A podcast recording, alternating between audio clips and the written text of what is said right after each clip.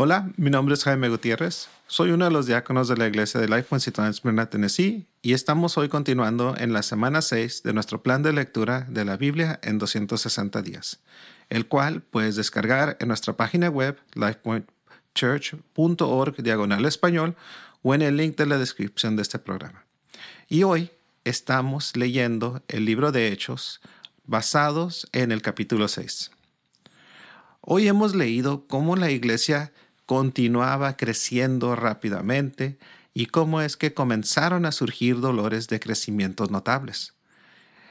En los versículos que leemos, Lucas relata que algunas viudas de la comunidad cristiana en Jerusalén no estaban recibiendo su distribución diaria de alimentos. Este incidente llamó a la atención de la iglesia acerca de la necesidad de una mejor administración del servicio para que los apóstoles pudieran concentrarse en difundir el Evangelio. La iglesia apartó a siete hombres para llevar a cabo este nuevo ministerio. También leemos que a medida que se difundía el Evangelio, aumentaba la oposición contra la iglesia.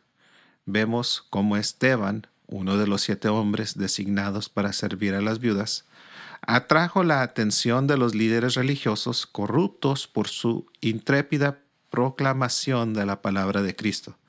Su predicación llevó a algunos judíos griegos incrédulos a levantarle cargos falsos ante el Sanedrín.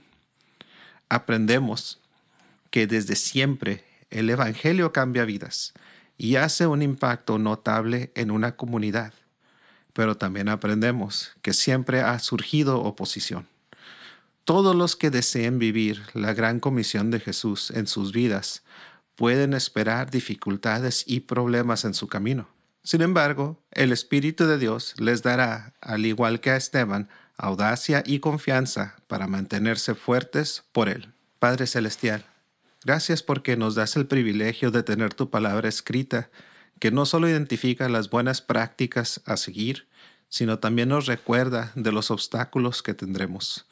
Ruego que podamos todos ser inmediatos para servirte y dedicados para seguir llevando tu evangelio a todas las partes.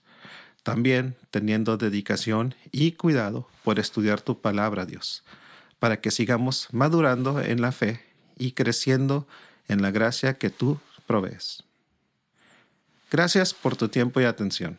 Si quieres saber más sobre nuestra iglesia y sobre Jesús, puedes visitar nuestra página web lifepointchurch.org diagonal español para que te enteres de nuestras actividades y acompañarnos ya sea en persona o por otros medios. Gracias.